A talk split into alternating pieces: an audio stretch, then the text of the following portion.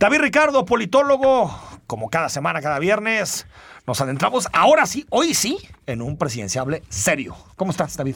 Muy bien, y ustedes, Enrique Rodrigo, gracias por el espacio como cada viernes. ¿A quién nos traes? Hoy traigo a Ebrard, nada más y nada menos que Ebrard, y me gustaría empezar diciendo que ayer en la entrevista que la maestra Elvester Gordillo concede a Loret, la maestra ya lo bendice, dice que es su gallo, y si no falla la quiniela de la maestra, pues sería él, porque le atinó con Calderón, le atinó con Peña, Buena observación. le atinó con Obrador y ahora apuesta por, por Ebrard, la maestra, digo, ya muy disminuida en su poder.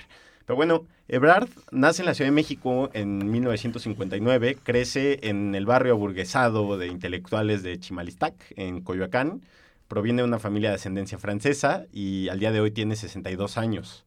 Estudió la licenciatura en Relaciones Internacionales en el Colegio de México y ahí conoce a Manuel Camacho Solís, que era el director eh, de la maestría de Ciencia Política. Y pues Camacho le, le, echa el ojo e inmediatamente se lo lleva. Lo Era su cachorro, ¿no? Su discípulo Su completamente. discípulo. Eh, Ebrard después estudió Administración Pública en la Escuela Nacional de Administración eh, en París.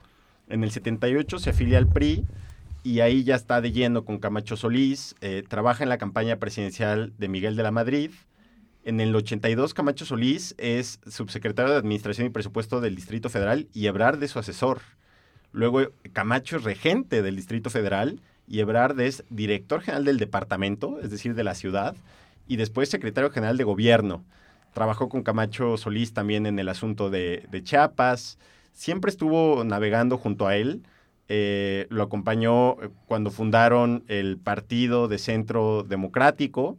Hay que recordar que Ebrard eh, fue candidato a la jefatura de gobierno del Distrito Federal y declinó por López Obrador, por este Partido de Centro Democrático. Ah, mira. Antes de eso había sido diputado del Partido Verde. Eh, Ebrard fue un periodo muy corto, fueron tres años. Y después empieza a crecer, empieza, eh, crece Ebrard a, a, la sombra de Obrador, quien lo nombra secretario de Seguridad Pública. Hay un escándalo brutal, lo recordarán cuando intentan linchar pobladores de Tláhuac no? a dos policías.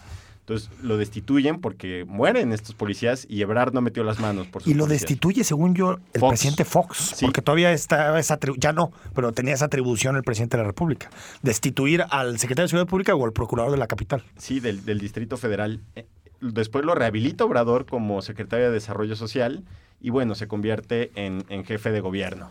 Aquí tiene su periodo de mayor fama, eh, cuando fue reconocido como mejor alcalde del mundo.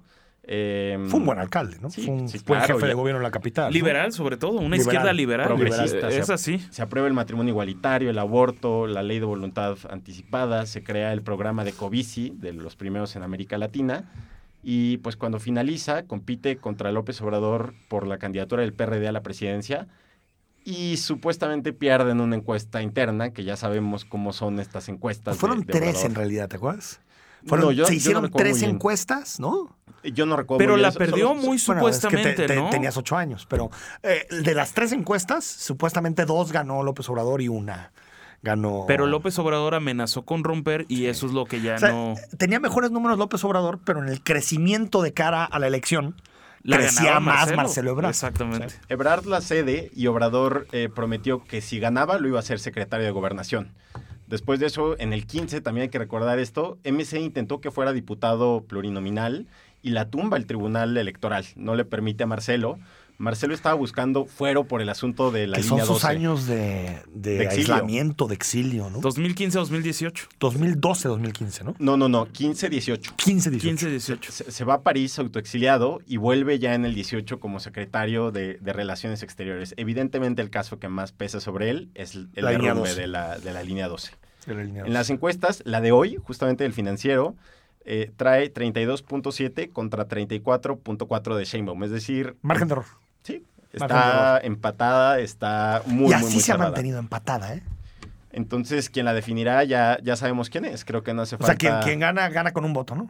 Sí, bueno, no, bueno, la- la- Con el voto, con un solo voto. Gana con el único Con el- voto que el El único voto que realmente vale, ¿no?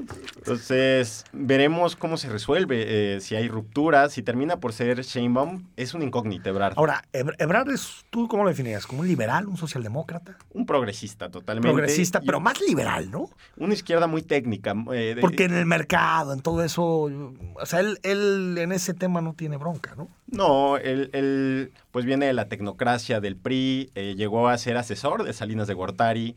Eh, Salinas le propuso entrar a su gobierno incluso, entonces yo creo que es de una izquierda socioliberal, socialdemócrata, eh, mucho menos Fíjate que me, que me- causa, siempre me ha, me ha llamado mucho la atención que en sectores conservadores de la sociedad, Marcelo Ebrard no es mal visto. No, no, no. Exacto. Cuando en realidad tal vez las decisiones moralmente más liberales se tomaron con Ebrard. Vienen de él. Ni siquiera Claudia. Que Claudia genera más resistencias, Claudia Sheinbaum. Pero Claudia, Y Claudia nunca ha tomado decisiones de este tipo de drogas. De... Y Marcelo se aventó todas. Todas. Yo, yo creo que por las formas y no tanto por el fondo, porque Yo creo que sí. Claudia y por es lo radical. económico, ¿eh? Al final lo material importa pero mucho. Claudia, Y Claudia sí tiene una idea más intervencionista del papel del Estado. pero Claudia es radical, pero también es mucho más ambigua porque nada respecto a lo que le dice el presidente o lo que se señala desde las mañaneras presidenciales, creo yo. O sea, no hay una postura exacta de cómo es Claudia Sheinbaum como política. Creo que no la hay.